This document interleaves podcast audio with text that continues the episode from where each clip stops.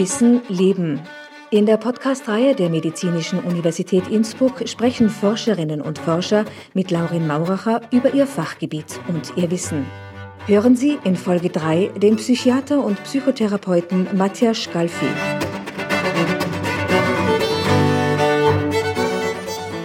Hallo. Servus. Und grüß Gott beim 20-jährigen MedUni-Podcast. Mein Name ist Laurin Mauracher und zu Gast ist heute Matthias Scalfi.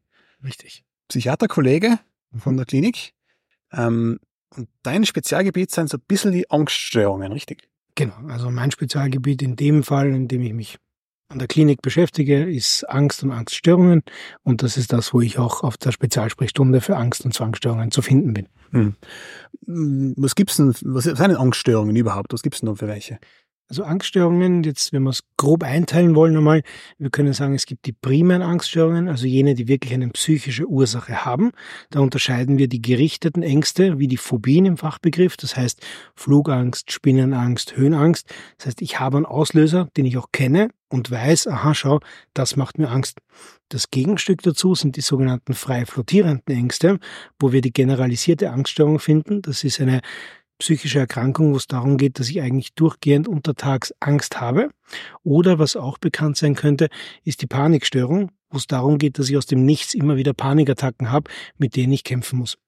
Der zweite große Teil, das wären die sogenannten sekundären Angststörungen, die meistens eine organische Grundlage haben. Das bedeutet, es gibt irgendeine andere Erkrankung, die diese Ängste auslösen. Ein sehr einfaches Beispiel wäre die Schilddrüsenüberfunktion, die da oft einfach mal diese innere Unruhe, Reizbarkeit auslösen kann und damit auch gerne sich wie eine generalisierte Angststörung zum Beispiel präsentiert. Weil Angst ist ja eine normale Emotion, äh, genau. eine gesunde Emotion in viele Fälle. Also wenn man jetzt da wirklich mit einem Tiger in einen Käfig angesperrt ist, dann ist es normal, Angst Richtig, zu haben. Ja. Und was ist denn die Angststörung? Warum ist das ein Problem? Eine Angststörung? Das Problem mit der Angst ist, Angst ist ja mal nichts anderes als eine sehr gesunde Emotion, die uns für Gefahren wappnet. Nämlich einerseits ist ja der Sinn und Zweck von der Angst, Gefahren zu erkennen und den Körper in ein Handlungspotenzial zu bringen. Das heißt, Energie freizusetzen, die Wahrnehmung zu schärfen, um einer Angst, also einer nahenden Bedrohung zu begegnen. Das Problem ist, dass es irgendwann einmal nicht mehr mit einer Realangst, mit einer Furcht zu tun hat. Das heißt, es ist sinnvoll, Angst zu haben in dieser Situation. Bleib bei deinem Beispiel. Wenn man mich mit einem Tiger in einen Käfig sperren würde, hätte ich sehr viel Angst und das wäre auch okay, weil der arme Tiger steht unter Naturschutz. Das Problem an der Sache ist, wenn das wiederholt passiert, obwohl es keinen Auslöser gibt. Beispiel bei mir wäre eingebrochen worden und auch Wochen oder Monate nach dem Einbruch, wo mir vielleicht nichts passiert ist, bin ich besonders schlaflos, reizbar in der Nacht, jedes Geräusch, ich schrecke auf. Dann ist das eigentlich durchgehend belastend und deswegen sollte diese Angst, diese Phobie dann auch entsprechend behandelt werden, damit der Leidensdruck weggeht, im Idealfall mich einfach gar nicht mehr belastet. Hm. Wie behandelt man denn sowas? Es gibt eine Vielzahl von Möglichkeiten. Es ist jetzt ein bisschen der Unterschied, von welcher Angst spreche ich. Rede ich jetzt von diesen Phobien, die gerichtet sind. Da ist Psychotherapie, vor allem die Verhaltenstherapie mit dem Expositionen, also mit dem Konfrontieren der Angst, das Mittel der Wahl. Einfaches Beispiel, ich habe Höhenangst. Du solltest Orte aufsuchen, wo du viel mit Höhe zu tun hast. Sei es ein hoher Turm, vielleicht in Innsbruck der Stadtturm, sei es, weil ich auf die Berge raufgehe und das habe. Das heißt, ich konfrontiere mich wiederholt mit der Angst und sehe, hey, das tut mir eigentlich nichts.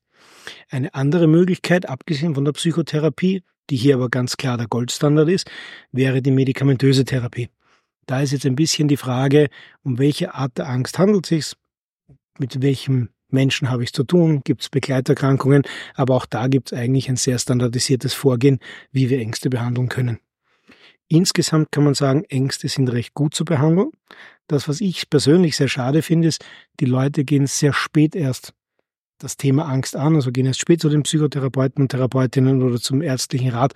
Und deswegen ist es dann oft etwas herausfordernder, die Angst zu besiegen, als das der Fall wäre, wenn man sich dem gleichstellt. Ist das vielleicht da, weil man sich schämt, Angst zu haben? Ja, also es ist einerseits ist es so eine Scham-Schuld-Dynamik oft dabei. Man sagt, ma, ich, ich könnte als, als Angsthase gelten oder vielleicht ähm, sind Situationen selber provoziert worden so auslösende Triggerereignisse, weshalb man Angst bekommt. Bleib wieder bei der Höhenangst. Ich bin auf den Berg gegangen, habe meine Sicherheitsausrüstung nicht gebraucht, weil ich mir gedacht habe, ich kann das eh alles. Dann bin ich vielleicht ausgerutscht, habe so einen Schreckmoment gehabt. Es hat sich bei mir eingebrannt und seitdem habe ich die Höhenangst. Ähm, Da spielt halt Scham Schuld oft eine Rolle. Aber auf der anderen Seite ist es in unserer Gesellschaft auch sehr eben stigmatisiert, mit Angst durchs Leben zu gehen. Auf der anderen Seite kann ich auch sehr gut Angst haben und Angst vermeiden, indem ich mich einschränke. Beispiel, wenn ich Flugangst habe, naja, dann fahre ich halt mit dem Auto auf Urlaub und vermeide somit die Angstsituation. Und da das bei der Angst recht gut geht, solange es eine Phobie ist, ein Vermeidungsverhalten an den Tag zu legen, ist es auch so, dass Leute erst sehr spät in Therapie gehen, um diese Angst ähm, zu bewältigen. Du hast die Expositionstherapie angesprochen, also mhm. sozusagen versucht, mhm. äh, sich der Angst zu stellen. Aber gerade wenn die Menschen jetzt die Vermeidung jetzt gelernt mhm. haben über Monate, Jahre, ist es doch recht schwierig. Genau. Also das, das Stichwort für mich ist, was du gerade gesagt hast, Monate und Jahre. Das ist leider so. Also viele Menschen gehen jetzt nach fünf, sechs, sieben Jahren überhaupt einmal das Thema Angst an. Da wird schwierig. Die Expositionstherapie kommt ursprünglich aus der Verhaltenstherapie heraus. Mir ist jetzt einfach wichtig zu sagen, es ist relativ unabhängig, welche Therapierichtung man hat. Es gibt systemische Therapeuten, Tiefenpsychologen, alle haben ihre Berechtigung und ihre Ergebnisse in, im Thema Angst. Wenn ich es jetzt aber mit Phobien zu tun habe, das heißt gerichtete Ängste, wo ich einen konkreten Auslöser habe, Höhenangst zum Beispiel, dann ist Exposition ein sehr effizientes und sehr gutes Verfahren. Was bedeutet das? Bei der Expositionstherapie geht es darum, dass ich mich sukzessive meiner Angst stellen muss. Das heißt, der Therapeut, die Therapeutin und ich, wir suchen zum Beispiel Orte auf, die stark mit Höhe assoziiert sind, wo ich auch in diese Angst reinkomme. Ja, also kann sein, dass es allein ausreicht, den Donauturm in Wien oder den Stadtturm in Innsbruck anzuschauen und ich krieg schon anzuschauen, ja. das. Mhm. Es kann sein, dass na, anschauen ist kein Problem, wir machen die ersten Schritte raus. Also da geht es einfach darum, dass ich mich der Angst expositioniere, bedeutet aussetzen muss. Und das immer wieder, bis ich mich daran gewöhnt habe, dass es eigentlich keine Situation ist, die mir Angst machen muss. Also das heißt, der Therapeutin, der Therapeut gehen mit der Patientin, Patienten wirklich in die Welt hinaus und suchen sich den, keine Ahnung, Stadtdom oder genau. irgendwelche Aussichtsplattformen und gehen da hinauf. Das wäre die Idee dahinter. Mhm. Ich sage jetzt mal bewusst wäre, weil es natürlich jetzt abhängig von der Angst ist, was kann ich tun. Mhm. Wenn ich als Therapeut ein Terrarium habe und da habe ich eine große Spinne drin, dann bin ich natürlich prädestiniert mit Leuten, die eine Spinnenphobie haben, diese Exposition durchzuführen. Wenn ich jetzt jemanden habe mit Flugangst, dann muss ich mir einfach durchrechnen, wie realistisch ist das, dass du und ich jetzt zum Beispiel aufstehen, zum Flughafen Innsbruck fahren, vielleicht sogar Flugticket haben, das ganze Prozedere machen, wirklich fliegen und wieder zurück. Also viele Expositionstherapien wären nicht durchführbar manche äh, äh, Ängste so spezifisch sind, dass es einfach nicht logistisch logistisch nicht machbar. Ja. Jetzt behilft man sich, indem man sagt, man imaginiert das, also man stellt sich's vor. Das nennt sich dann Insensutherapie, wo ich natürlich sagen kann, ma, Laurin, stell dir mal bitte ein Flugzeug vor, so du fliegst, Sonne, schöner Flug und plötzlich kommen Turbulenzen. Jetzt ist das Problem natürlich für mich als Therapeut einerseits, wie realistisch stellst du es dir wirklich vor? Weil natürlich, wir sind beim Vermeidungsverhalten. Ja. Und die andere Sache ist, natürlich kannst du mir sagen, ja, ja, ich sehe das Flugzeug super und meine Angst ist weg.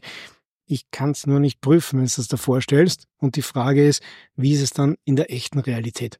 Ja, also in vivo wenn wir uns dann wirklich zum Flugzeug begeben und reinsetzen, würde es das dann auch so gut können oder nicht? Das ist ein bisschen, wie man sich, äh, wenn man in den Urlaub fahren kann, dann soll man sich einfach vorstellen, dass man Ganz genau. Sitzt. Ja, ja. natürlich hat es ein bisschen einen Effekt. Das will ich ja überhaupt nicht abstreiten. Aber es ist oft so, dass ich jetzt gerade in unserer Spezialsprechstunde mit Patienten zu tun habe, die sagen, jetzt habe ich so lange an dieser Angst gearbeitet und mir das so oft vorgestellt und ich habe es immer noch. Und dann kommen wir drauf, die haben sich in vivo, also im echten Leben, nie mit der Angst beschäftigen müssen. Die haben das immer nur imaginiert. Und diesen Proof of Concept, also dieses live einmal versuchen, funktioniert es auch, das hat nie stattgefunden. Was ich dann sehr schade finde, weil das einfach, einfach sehr viel Zeit aufwendet. Hm. Und der Patient muss dann da mitmachen wollen. Genau. Ja. ja. Das ist der Punkt.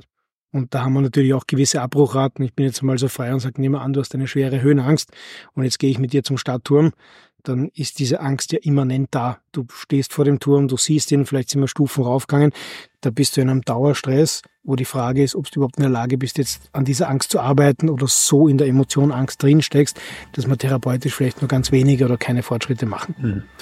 Jetzt, wie können du die digitalen Medien behilflich sein? Mhm. Was jetzt Mitte der 90er angefangen hat, aber ich sage jetzt mal ab für uns an der Klinik, für mich jetzt an der Ansprechstunde seit 2019 voll im Betrieb ist, ist die virtuelle Realität. Also wir haben vorher gehabt In-Senso-Exposition, das ist, ich stelle es mir vor, und das In-Vivo, das heißt, ich mache es in der Realität.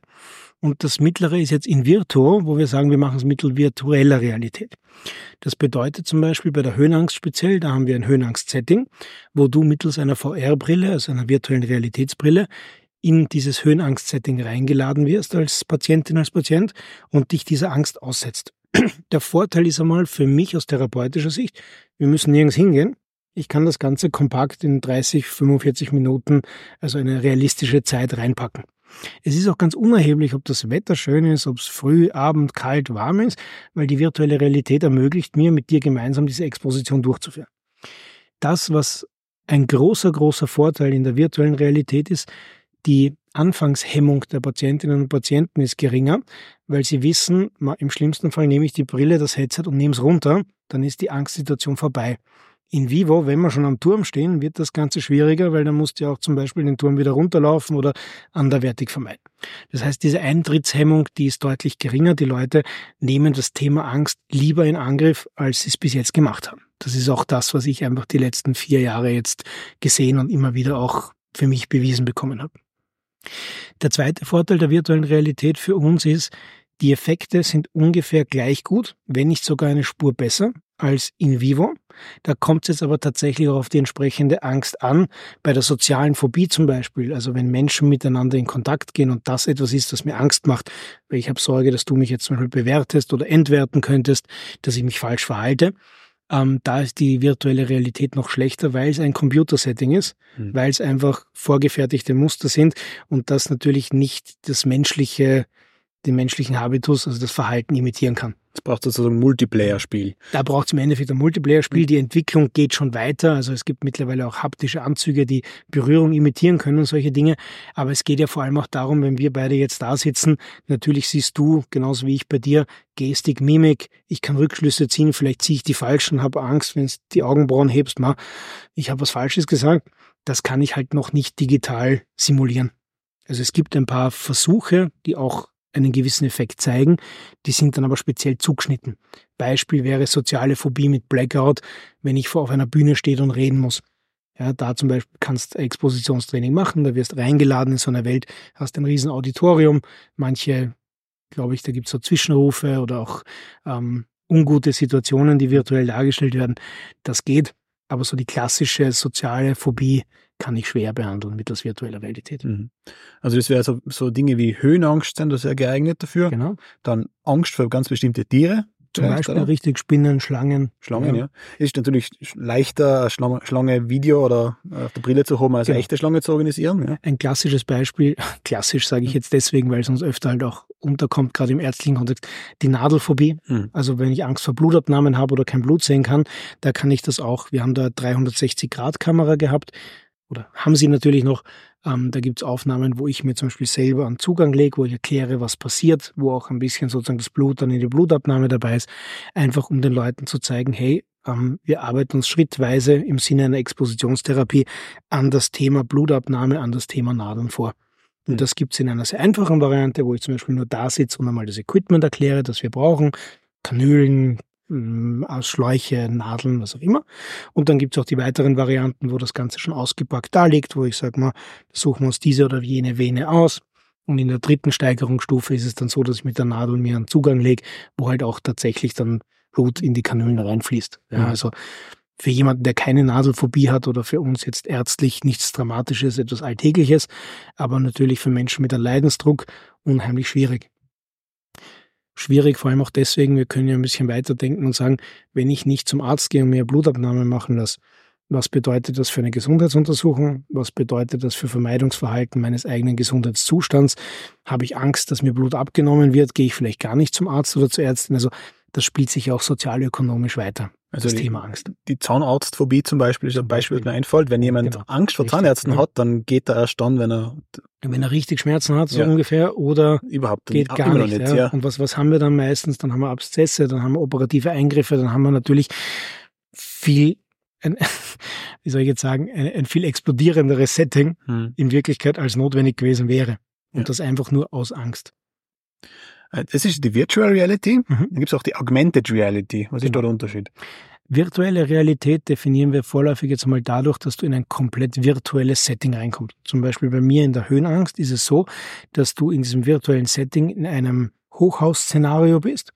Das heißt, es hat nichts damit zu tun, was sich außen herum abspielt. Egal, ob ich jetzt hier bei dir in dieser Kamera Silentia wäre, ob ich im Hörsaal einer Klinik stehe, ähm, die Welt außen ist ausgeschaltet und nur die virtuelle Realität ist da. Augmented Reality heißt im Grunde verbesserte oder verfeinerte Realität. Das bedeutet, wenn wir beide jetzt hier sitzen würden, könnte ich mit einem Augmented Reality System Dinge virtuell einblenden. Wir haben hier rechts einen großen Boden. Ich könnte zum Beispiel eine Spinne daher projizieren. Das heißt, in dem Raum, in dem ich mich real befinde, wird sozusagen computergeneriert unterstützt. Mhm. Ein einfaches Beispiel dafür ist, es gibt ähm, mittlerweile Augmented Reality Headsets, wo ich am Tisch nehmen wir mal an, wir sind jetzt in einem therapeutischen Setting, das ist mein Tisch, kann ich zum Beispiel Angststimuli über die Brille auf diesen Tisch legen lassen. Mhm. Das heißt, es verschwimmt die echte Realität mit der virtuellen Realität, wird sozusagen zur Augmented Reality. Ich frage mich, wie man sich als Therapeut dabei fühlt, wenn man jemanden jetzt, äh, der Spinnenphobie hat, so eine Spinne herlegt. Das muss ja, äh, ja, man weiß ja, was man auslöst damit. Ja, es gehört, ich nenne es jetzt mal so, sehr viel empathisches Einfühlungsvermögen dazu. Genau. Mhm. Weil ähm, die Frage ist natürlich, auch ich habe vor gewissen Dingen Angst. Das sind logischerweise oder im Normalfall andere Dinge, als die Patienten, die zu mir kommen, äh, Angst haben. Du musst einfach, ich sage jetzt mal, ein Gespür für die Menschen haben, was wir als Psychiater ja hoffentlich immer mitbringen mhm. und dann einfach langsam die Leute ranführen. Und es ist immer ganz wichtig, nur weil ich keine Angst davor habe, heißt das nicht, dass es dich und dein Leben doch deutlich beeinträchtigen kann. Und in diesem Mindset, in diesem Wissen sollten wir uns dann dem Thema Angst gemeinsam annähern. Hm. Ja, also ich klatsche dir jetzt, wenn ich so frech sein darf, ich klatsche dir jetzt keine Spinne auf die auf den Tisch. Okay. Aber wir werden uns dann trotzdem drüber unterhalten, mal, wie würden das denn ausschauen? Ist die klein, machen wir die größer? Und das ist eine Sache, die Augmented Reality sehr gut kann. Ich kann eine kleine Spinne herprojizieren, die ist für dich aushaltbar, zum Beispiel. Sagst mhm. mal, ja, das passt. Und dann kann ich sie, wie beim Handy, wenn es zoomst, größer machen und plötzlich wird die Spinne größer. Bis zu dem Punkt, wo du sagst, wow, wow, wow, jetzt, jetzt ist es mir zu viel. Dann wissen wir den Punkt. Und dann wissen wir zum Beispiel, wo ist der Punkt, okay, wann ist viel. Und jetzt beginnt in der Expositionstherapie was ganz Wichtiges, jetzt beginnt die Habituationsphase. Das ist jene Phase, wo du sagst, so, ich bin jetzt in der Angst, ich komme da vielleicht nicht aus, aber ich muss mich dran gewöhnen. Ein einfaches Beispiel für die Habituation ist, die Start- und die Landephasen beim Fliegen, das sind die Phasen, wo die Leute am meisten Angst haben in der Luft selber nach 10, 15, 20 Minuten hat sich diese Habituation eingestellt. Das heißt, sie fühlen sich nicht wohl, aber es ist aushaltbar. Solange jetzt nichts Besonderes passiert, Turbulenzen können es auch einen Langstreckenflug schaffen. Aber sobald es wieder ins Landen geht, da verändert sich jetzt was, dann wird es wieder kritisch. Und solange sich diese Habituation eingestellt hat, müssen wir schauen, dass wir diese Phase halten. Und damit gewöhnen wir uns dann an eine angstfreie Zeit im mhm. Endeffekt. Und das ist ein wichtiger Eckpunkt an der Expositionstherapie, diese Habituation zu erreichen. Wie lang braucht denn das circa? Also wenn jemand jetzt äh, zu dir in die Sprechstunde kommt und sagt, ich habe mhm. Angst vor Kaninchen ja. beispielsweise, ähm, ja. würdest du anfangen mit einmal äh, mit einem Bild von einem Kaninchen und dann langsam die steigern? Das kommt darauf an. Also es, es gibt verschiedene Techniken im Endeffekt der Exposition. Ja. Ähm, am Anfang möchte ich mir einfach aus, aus, auch aus meiner klinischen Erfahrung das Bild von dem Menschen machen. Mhm. Wie ich auch vermute, dass diese Angst gelagert sein könnte, gibt es vielleicht andere Ursachen. Wir werden uns am Anfang mit Entspannungstechniken beschäftigen, dass ich einfach ein Gefühl kriege, wie schaut's aus mit der Kontrolle über die Situation. Und je nachdem können wir uns langsam sukzessive dem Thema nähern. Also ich bleibe jetzt bei ähm, einer Angst vor einem Kaninchen, wo wir sagen, wir fangen vielleicht mal mit einem Bild an, vielleicht gibt's Videosequenzen dann dazu, vielleicht gehen wir auch wirklich in die virtuelle Realität rein und ich schaue mal, ob ich ein dreidimensionales Abbild von Kaninchen baue oder was auch immer habe. Ähm, die zweite Möglichkeit, die wir bei der Höhenangst nutzen, ist das Prinzip des Flooding. Das bedeutet, ähm, ich gehe von null auf mehr oder weniger 100% Angstsituation. Das heißt, du wirst in die Angst reingeschoben ähm, ist einfach eine andere Herangehensweise. Der Punkt für mich ist, sie ist in meiner Welt effizienter, gerade in der virtuellen Realität, weil du kannst sowieso notfallmäßig das Headset einfach runternehmen und es ist vorbei. Mhm. Ja, das heißt, du hast gleich die Möglichkeit, erlernte Notfalltechniken, Atemtechniken, Imaginations- oder andere Kontrolltechniken zu testen in einer Ausnahmesituation. Und bis jetzt hat das immer sehr gut mit den Klienten, also Patienten und Patientinnen funktioniert. Und das macht auch etwas der Selbstsicherheit. Wenn ich sage, ma, jetzt habe ich so eine übertrieben heftige Angstreaktion und trotzdem verliere ich nicht die Kontrolle, weil ich was gelernt habe. Mhm. Das ist etwas, was sie einfach in den Alltag mitnehmen können und das gibt ihnen Stabilität und Sicherheit.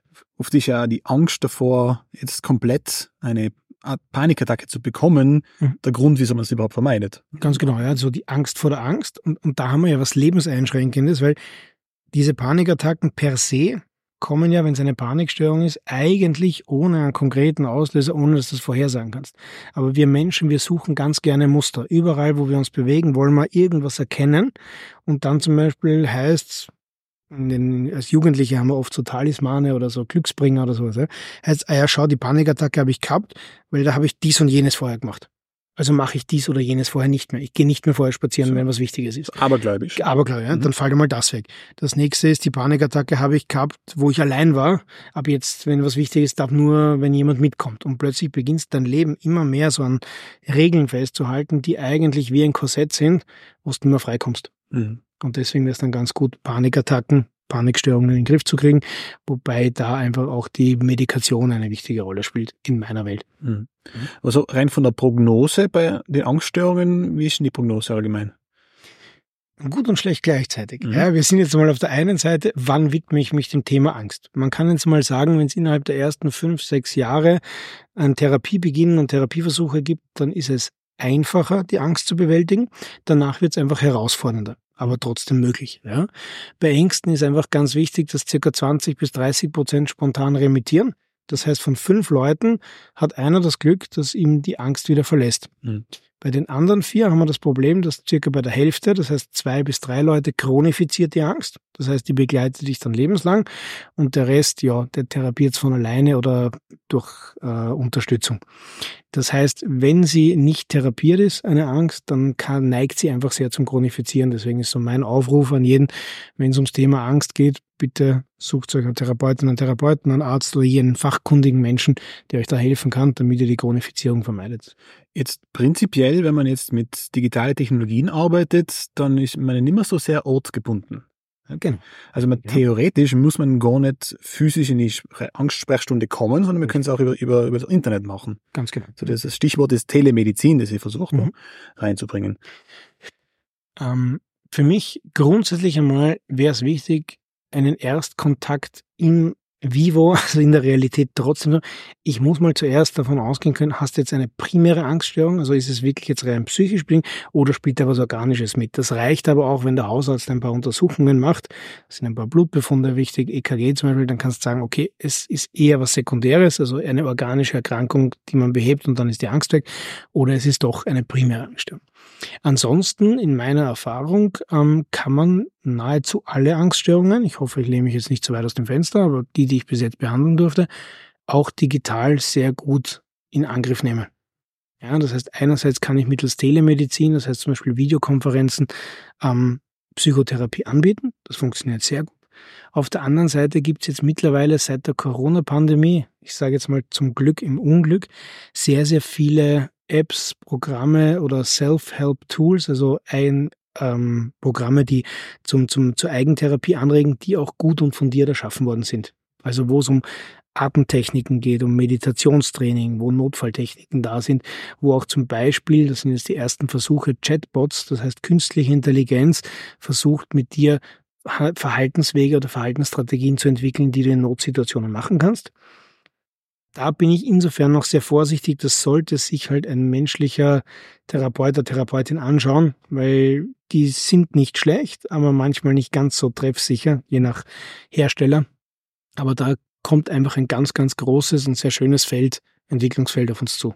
Ich glaub, Telemedizin. Die, Klinik äh, für Psychosomatik hat ja auch eine Webseite gehabt, wo sie während, genau. der, während der Pandemie, während die Lockdowns ein paar, genau. so über das Internet ein paar Strategien angeboten hat. Genau. Wir hatten damals ähm, ich sage es mal, vor dem ersten Lockdown, kurz vor dem ersten Lockdown, ein, ein Problem erkannt. Wir haben sehr, sehr viele ambulante Patienten und keiner von uns hat gewusst, wie ist das jetzt mit dem Lockdown? Dürfen die kommen? Kommen die nicht? Logischerweise ist verständlich, das wird jetzt eine Pandemie. Ich möchte eigentlich gar nicht aus dem Haus raus, vielleicht auch gar nicht ähm, in die Klinik fahren, weil ich könnte mich ja infizieren oder ist alles ja fraglich gewesen. Mhm. Und wir haben jetzt vereinbart gesagt, naja, wenn unsere Patienten und Patientinnen nicht zu uns kommen dürfen, dann kommen wir halt zu ihnen so gut es geht. Das heißt, wir haben ein Internetportal aus, äh, aus der Taufe rausgehoben, ursprünglich eine Website, wo wir einfach psychotherapeutische Interventionen, Strategien, die wir auch standardmäßig bei uns an der Klinik verwenden, den Leuten zur Verfügung gestellt haben. So im Sinne von, das, was du angefangen hast mit uns, führe bitte zu Hause weiter, dass sie sozusagen im Fluss bleiben. Eine andere Sache war, ähm, uns war klar, jetzt sind alle Menschen mit neuen Sorgen oder Ängsten konfrontiert, weil wie wird das werden? Was passiert, wenn ich zu Hause jetzt im Lockdown bin? Einsamkeit ist ein Thema, Scham, Schuld wird Thema sein. Manche werden vielleicht was Depressives entwickeln, wieder andere Ängste, ja, durch die Überlastung, Stress in der Situation. Und auch dafür haben wir einfach viele Videos erstellt mit psychoedukativen Inhalten. Das bedeutet Videos, die erklären, warum das, was jetzt vielen Menschen passiert, eine natürliche Reaktion ist und einmal primär keine Angst machen muss und wie man diese Symptome, die auftreten, Sorge, Angst, was Depressives, wie man die einmal sofort in den Griff kriegen könnte, gerade wenn sie hochkommen. Weil unser Problem war von der Idee her, naja, wenn wir jetzt gewisse Menschen wochenlang vielleicht gar nicht betreuen können, wir wussten ja noch nicht, wie schaut's aus, was passiert dann mit den Krankheiten? Ich möchte etwas abfangen, bevor es fulminant groß wird wenn man die Therapie nicht mehr machen kann, ob sie dann Ganz total genau. dekompensieren. Ja? Zum Beispiel, ja, mhm. ist sozusagen. Also nicht, dass es schlimmer wird, als es eigentlich sein muss. Ich bleibe bei dem Beispiel mit der Zahnarztphobie. Mhm. Jetzt hast du ein bisschen Zahnschmerzen, das wäre relativ einfach zu beheben. Aber wenn du Wochen oder Monate nicht zum Arzt gehst, dann kann es sein, dass du einen eitrigen Zahn kriegst, eine Wurzelbehandlung und so weiter und so fort. Also mhm. wir haben einfach Sorge und auch ich zumindest Angst gehabt, was passiert, wenn gewisse Menschen gar keinen Betreuungszugang haben und vor allem auf sich allein gestellt sind.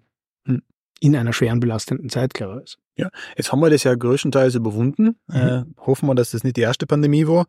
Ähm, jetzt aber prinzipiell die Telemedizin bleibt ja. Ich meine, in der Psychiatrie haben wir gesagt, in den USA, was ich weiß, gibt es ja schon auch Psychotherapie über das, mhm. über das Internet, über das Telefon. Ähm, das haben wir, glaube ich, wie, wie schaut denn das aus? Kann man das auch schon inzwischen in Europa ich jetzt machen? Mal als junger oder Arzt des mittleren Alters in diesem Sinne bin ich sehr zufrieden, dass daher doch eine deutliche Trendwende bekannt oder bekanntlich passiert ist. Digitales generell, ich nenne es mal im Anführungszeichen Digitales, hat jetzt Normalität und Einzug gehalten. Also es ist jetzt nicht mehr so, dass, wie es früher geheißen hat, ah, das, das können wir nicht machen und das geht ja alles nicht. Jetzt ist möglich. Also für mich ist es ganz faszinierend mit ähm, welchen Kollegen und Kolleginnen plötzlich Zoom-Calls problemlos sind, wo ich mir früher dachte, das werden wir nie hinkriegen, mhm. aber jetzt ist das alles gut. Ähm, das, was einfach für uns schwierig ist, oder ich, ich sehe es ja bei mir, ich sage mal bei den digitalen Inhalten, die ich verwenden möchte oder digitalen Möglichkeiten, wir haben halt noch teilweise Rahmenbedingungen, die nie darauf ausgelegt waren. Das heißt, eine ganz große Frage für mich ist immer Datenschutz. Ja, wie kann ich sicherstellen, dass Daten, die durch Digitales entstehen, auch sicher bleiben. Ja, zweite Frage natürlich, die auch legitim ist, aber den Patienten oder die Patientinnen nicht so betrifft, ist die Abrechnung. Datenschutz ist ein wichtiges Thema, dann natürlich der Datenmissbrauch im Endeffekt, wo geht was hin. Aber insgesamt ist die Entwicklung, glaube ich, sehr erfreulich, sehr positiv. Hm. Ist es dann vielleicht in 20 Jahren so, dass man dann Psychotherapeuten mal prinzipiell anruft, bevor man zu ihm hingeht? Oder hat es auch Nachteile, es nur telefonisch zu machen? Es hat jetzt mal, wenn man es rein telefonisch machen, sicher Nachteile, weil ich den Menschen nicht sehe. Mhm. Ja? Ähm, wenn ich jetzt aber hergehe und sage, ich habe Videoanruf oder vielleicht sogar einen Meeting Point, also einen Treffpunkt in der virtuellen Realität, glaube ich, dass das unsere Normalität sein wird. Weil ich mhm. gehe jetzt mal in das klassische Beispiel und sage, das, was auch wir beforschen oder uns anschauen, ist, wie wäre es, eine digitale Klinik oder eine digitale Sprechstunde zu machen.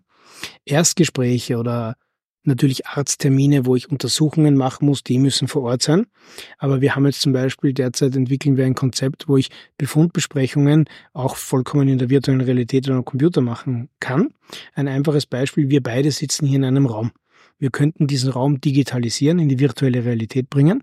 Du und ich treffen uns hier und keine Ahnung, wir haben ein ein CT, also ein computertomografisches Bild von deinem Kopf gemacht, Blutbefunde gemacht, um eine Angststörung auszuschließen. Ja, also diese organischen Grundlagen. Und während wir hier sitzen in der digitalen Welt, könnte hinter uns ein schönes Gemälde sein.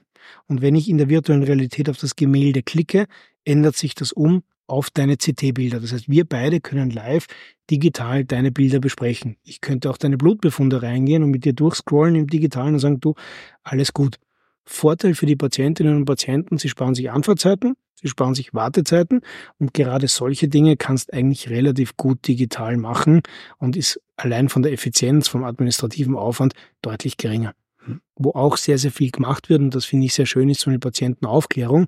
Derzeit arbeiten wir ja noch mit Patientenaufklärungsbögen, wo viele zweidimensionale Grafiken und Bilder sind.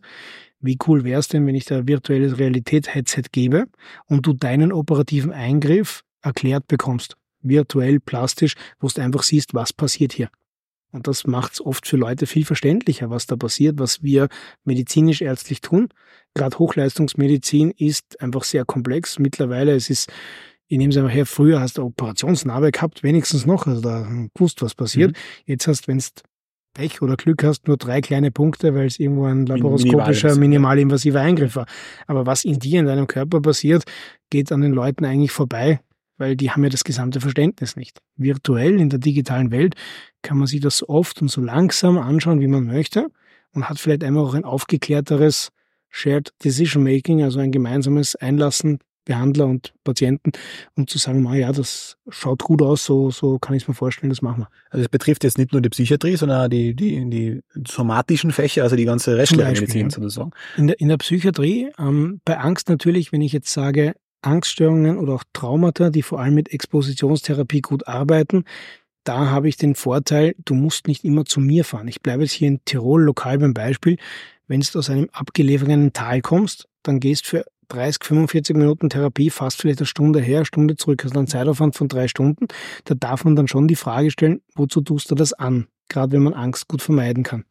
Wenn ich jetzt aber digital zu dir nach Hause komme, wenn wir das über einen Videoanruf machen können, wenn du dein virtuelles Realität-Headset zu Hause nimmst, ich lade dir sozusagen die Angstexposition auf die Brille, wir gehen da gemeinsam therapeutisch durch, dann bist du vielleicht viel eher bereit, weil das dauert dann 30, 45 Minuten und nicht drei Stunden gesamt. Das ist einmal der eine Punkt. Und die zweite Sache ist, und da kommen wir jetzt zum Thema künstliche Intelligenz zum Beispiel, also KI, AI, ähm, wenn wir zum Beispiel das Setting festlegen, nehme jetzt mal das Beispiel, du hast die Angst vor den Kaninchen. Mhm. Ja? Ähm, Angst hat eine sehr hohe Rückfallsrate, nämlich von 40 Prozent, sobald es dich mit der Angst nicht mehr auseinandersetzt. Jetzt könnte man hergehen und sagen, ma, jetzt haben wir unsere zehn Einheiten Expositionstherapie gemacht, du hast keine Angst mehr vor Kaninchen. Ein Jahr lang schaust du kein Kaninchen an, dann kann es gut sein, dass du ein Jahr später wieder die Angst hast. Weil die haben ja lange Zeit die Angst gehabt. Ganz genau, ja. du hast sie mhm. lange gehabt, das hat sich der Körper gespeichert. Mhm. Einfachstes Beispiel, wenn du das Kind auf die Herdplatte gegriffen hast, mhm. dann wirst du nicht wieder auf die Herdplatte greifen, weil mhm. das hast du für dein Leben lang eingespeichert. Ja. Genau. Eine KI oder auch generell ein vorgefertigtes Setting kannst aber einmal im Monat eine sogenannte Booster Session machen zum Beispiel, also einfach eine Auffrischungseinheit, wo du selber die Brille nimmst und sagst, na, jetzt habe ich meine Kaninchenangst, meine Höhenangst, ich arbeite wieder mal dran, es gibt einen Therapieplan zum Beispiel, der vorgefertigt ist, wo du jetzt nicht unbedingt mich als Behandler brauchst, weil du das zu, zu Hause alleine durchführen kannst. Vielleicht kann die KI selber mir die Ergebnisse schicken und sagen, Ma, der, der Laurin, der hat das gut gemacht, Angst weiterhin weg. Oder die KI, beziehungsweise du meldest dich und sagst, Ma, irgendwas stimmt da nicht ganz, bitte schauen wir es uns an. Ja, und das wären jetzt mal Vorzüge der, der digitalen Medien und digitalen Möglichkeiten, gerade was künstliche Intelligenz auch betrifft, in der Behandlung. Jetzt Psychotherapie kostet äh, allgemein. Mhm. Das würde dazu führen, dass die Psychotherapie insgesamt günstiger wird für die Patienten. Nicht zwangsläufig, aber im Grunde automatisch. Ja, mhm. also wenn ich, und da, da sind wir jetzt bei einem sehr gefährlichen Pfad, ja, wenn ich die Therapie auslager auf ein künstliches System, mhm. künstliche Intelligenz, natürlich würde es dann künst, äh, günstig, vielleicht sogar kostenlos werden, ja, was per se einmal eine gute Geschichte ist. Das Problem ist, dass künstliche Intelligenz Maschinen sind. Das heißt, die haben nicht die Möglichkeit, Emotionen nachzubilden oder empathisch zu reagieren, was aber trotzdem eigentlich eines der wichtigsten Elemente für mich in einer psychotherapeutischen Sitzung oder im ärztlichen Kontakt ist. Jetzt könnte man einfach fragen, okay, um was für eine Angst handelt es sich? In welchem Stadium der Angst sind wir. Vielleicht geht es tatsächlich gut, dass am Anfang einfach ein automatisiertes System mit dir an deiner Angst arbeitet und du sie selber so in den Griff kriegst. Und erst wenn du das zum Beispiel nach drei, vier Sitzungen keine Verbesserung siehst, dann gehst du zu deinem Behandler. Das heißt, wir könnten auf diese Art und Weise unterstützt einem viel breiteren Feld an Menschen sofort Unterstützung bieten, müssen aber aufpassen, dass uns das nicht, ich sage jetzt mal, entgleitet und plötzlich Maschinen etwas tun, wofür sie eigentlich nie geschaffen worden sind. Mhm. Weil äh, wenn jemand mal mit ChatGPT gechattet hat, ähm, ja. manche Vorschläge, die er da bringt, sind nicht ein bisschen Hanebüchen, würde ich fast sagen. Genau. Es gibt ein paar sehr gute Ansätze. Mhm. Ja, zum Beispiel, wenn du ihm sagst, Verhaltenstherapie hat den Vorteil, dass sie oft sehr standardisiert arbeitet. Das heißt, egal ob du jetzt ein Vollprofi bist oder ein Anfänger, du kannst dich an diesen Manualen, wie sie heißen, also diesen Leitfäden, voranhandeln. Die könnte man auch, wenn man eine gewisse KI, wie zum Beispiel ChatGPT Schlagwort, entsprechend ausbildet, sicherlich nutzen, um die ersten therapeutischen Schritte zu machen. Ja, da rede ich von Aufklärungsarbeit, da rede ich vielleicht von den ersten angeleiteten Übungen, die diese KI mit dir durchführen kann. Für mehr fehlt mir jetzt einfach noch die Erfahrung und auch noch da bin ich einfach sehr vorsichtig. Aber ich kann mir vorstellen, dass das in 20 Jahren, so wie du, glaube ich, vorher gesagt hast, sehr wohl omnipräsent sein wird. Mhm. Auf die eine oder andere Art und Weise. Ja, ja wenn wir jetzt zurückschauen, 2003, 2004, mhm. so, also die Medizinuniversität separat und gegründet worden, da war die Welt noch eine ganz andere. Und jetzt natürlich äh, auch digital ist, ähm, haben wir jetzt da weiterentwickelt. Zum Beispiel ein großer Unterschied ist, damals hat man ein kleines äh, dunkles Plastiktelefon gehabt, mit dem man mhm. anrufen könnte und SMS schreiben und Snake spielen. Heutzutage hat man einen riesen Computer eigentlich genau. mit jede Menge Apps. Mhm. Jetzt, die Apps kann man prinzipiell auch in der Medizin einsetzen, nicht? Was, was, was, was weißt du darüber? Naja, wir müssen uns jetzt überlegen, was kann dieses Gerät und wie könnten wir es nutzen. Ich bleibe jetzt mal im psychiatrischen Kontext. Mhm. Ja, Im psychiatrischen Kontext haben wir ein sehr breites Spektrum an äh, Diagnosen und, und Menschen mit unterschiedlichsten Beschwerden. Wenn wir uns jetzt mal das Handy per se anschauen, das klassische normale, dann haben wir mal ganz, ganz viele Sensoren drinnen. Wir haben Beschleunigungssensoren. Das heißt, ich könnte feststellen, bewegt sich dieser Mensch übermäßig schnell, wie wir es zum Beispiel bei einer Manie haben, bewegt er sich sehr langsam, wie es bei einer Depression ist. Wie oft, und das ist dieser Hell-Dunkel-Sensor, der vorne meistens ist, wie oft wird das Gerät aus der Tasche rausgenommen? Wie ist das Umgebungslicht des Menschen? Zieht er sich zurück? Das heißt in Dunkelheit, wie wir es oft auch erleben bei psychiatrischen Erkrankungen, oder ist er viel unterwegs? Wenn ich den WLAN-Sensor, den Bluetooth-Sensor und modern diese NFC, Near Field Communication, wo es zum Beispiel zahlen kannst beim Handy, was nur für ein paar Zentimeter geht, auslese, kriege ich ja auch zum Beispiel sehr viele Informationen, mit welchen Menschen und mit wie vielen verschiedenen Menschen ist der Mensch in Kontakt. Wenn wir beide jetzt, sagen wir, einen halben Meter voneinander sind, dann werden unsere NFC-Sensoren sagen, ja, der Laurin Mauracher und der Martin Schreife sitzen beieinander. Wenn das immer der gleiche ist, dann weiß ich, okay, du hast vielleicht einen reduzierten Sozialkontakt zurzeit und warst vielleicht vor einer Woche noch viel mehr mit anderen Menschen da. Ja, das gleiche auch bei Bluetooth, was auf 100 Meter geht, mehr oder weniger, und WLAN, was auf deutlich höhere Strecken geht. Ich sehe auch, an welchen Punkten du dich einloggst oder wo dein Handy registriert wird. Das heißt, ich sehe, hat er einen großen Aktionsradius zurzeit, also nimmt er am sozialen Leben teil in unterschiedlichsten Ausmaßen oder bleibt er sehr reduziert zu Hause? Die Art und Weise, wie du dein Handy-Display bedienst, das ist ein kapazitiver Display, wie ist der Druck? Drückst du gerade sehr motorisch schwieriger, weil du vielleicht unter Nebenwirkungen leidest von Medikamenten oder drückst schnell und weich. Ja, also ich könnte ganz, ganz viele Daten sammeln, die auch von einer künstlichen Intelligenz oder von einer App ausgewertet werden können, wo zum Beispiel auch automatisch sagst, mal, es könnte sich um eine Medikamentennebenwirkung handeln, vielleicht bist akatisisch, also Sitzunruhe, mhm. oder hast ähm, extrapyramidalmotorische Nebenwirkungen, das ist das Ansteuern der, der Feinmotorik ist nicht mehr so gut, ist vereinfacht gesagt, dann könnte das Handy zum Beispiel automatisch deinen Psychiater kontaktieren, eine Psychiaterin oder einen Termin ausmachen. Er sagt, ich habe Nebenwirkungen entdeckt. Ja, also das sind Sachen, die alle möglich wären, aber noch einfach aus Datenschutzgründen, und das finde ich auch sehr gut, noch fraglich sind. Aber da wären Apps zum Beispiel eine ganz tolle Sache. Gerade von dem Wirkstoff Aripiprazol gibt es meines Wissens nach eine moderne Variante mit einem Mikrochip drinnen. Ich glaube, das heißt Aripiprazol MC, ähm, mhm. müsste ich schauen ähm, wo theoretisch ein Chip sagt, ob das Medikament eingenommen worden ist oder nicht. Er ist in Amerika auf den Markt gekommen, bei uns gibt es das, glaube ich, gar nicht. Also man müsste den schizophrenen Menschen sagen, dass da ein Mikrochip in der Spritze drin ist. Das macht die Sache jetzt ein bisschen herausfordernder, ja. da gebe ich dir recht. Aber grundsätzlich in der Tablette zum Beispiel, das meines Wissens funktioniert so, es gibt ein Pflaster, mhm. das registriert, wenn dieser Chip, also wenn die Tablette eingenommen worden ist und schickt diese Daten, ähnlich wie du es kennst, vielleicht von Diabetes, von diesen mhm. Messungspflastern, an das Handy. Das heißt, du könntest sehen, ist die Medikamenteneinnahme erfolgt oder nicht. Ja? Also das sind Möglichkeiten, wo du einfach auch ähm, Behandlungen individualisierst und automatisierst. Für mich im psychiatrischen Kontext wäre es natürlich sehr schön, wenn ich sagen kann, gerade im Längsschnitt, und für mich ist Psychiatrie oder Psychotherapie immer Längsschnittbehandlung, ähm, ich sehe zum Beispiel unter diesen Medikamenten kommt es zu gewissen Sachen, die ich in meiner Sprechstunde mit dem Patienten gar nicht anspreche oder sehe.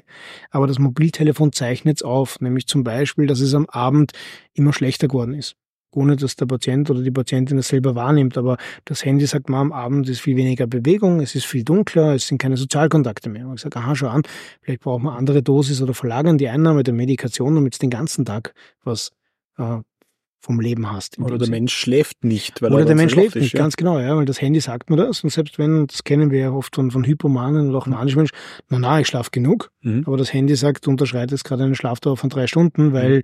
du mich durchgehend anhast oder bewegst. Ja. ja also da ähm, kriegt man einfach auch eine zweite und damit auch die Diagnose und die Therapie unterstützende Komponente rein. Hm. Wenn die gut gemacht ist. Das wäre jetzt sozusagen so zum, man verwertet die Daten, die das Handy sammelt, äh, mhm. für die Diagnose und auch für die Therapie. Mhm. Können man die Apps pr prinzipiell auch als Therapien einsetzen? Also, dass man theoretisch eine App hat, die man mhm. äh, verwendet in der Therapie?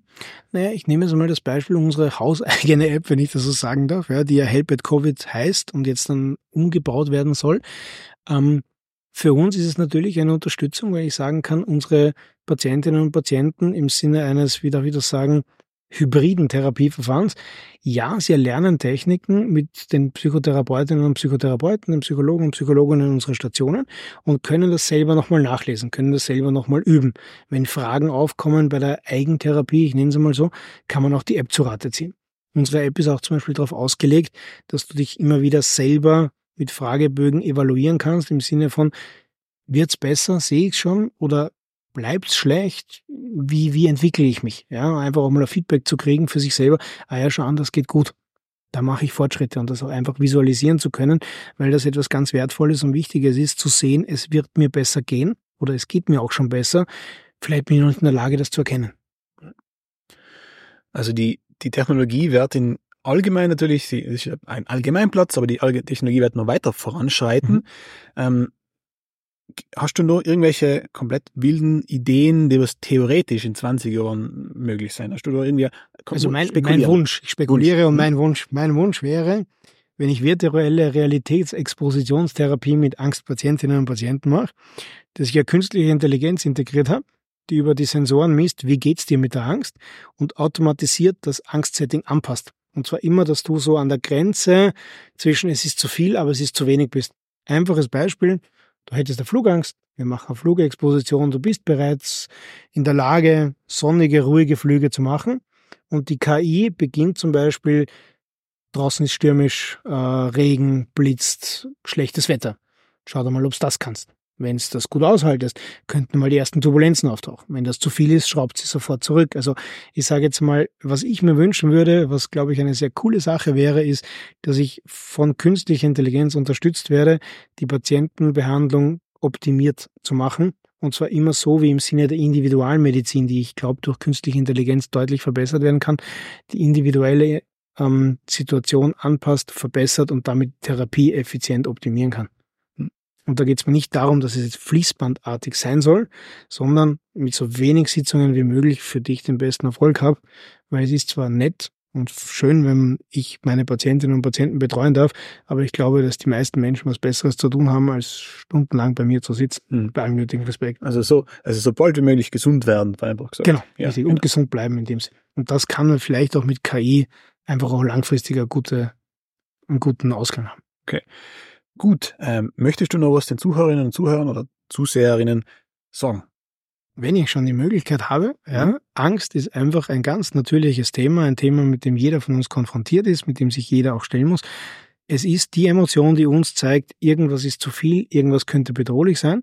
Nehmt bitte diese Emotionen wahr und wenn ihr hergeht und sagt, die Angst, die ich verspüre, das kommt mir zu viel vor, das kommt mir nicht mehr normal vor, ich fühle mich unwohl und das ist eine ganz individuelle, persönliche Sache, dann bitte ich äh, Hausärzte, Psychotherapeuten, Psychologinnen einfach zu kontaktieren und die ersten Schritte in der Angsttherapie selbst in die Hand zu nehmen, damit es einfach einen guten Ausgang findet und nicht chronifizieren muss. Weil es gibt eine Behandlung, die Behandlung ist auch nicht Ganz so schlimm, genau. äh, ja. sogar äh, und hat gute, gute Chancen, dass es besser wird. Ganz genau.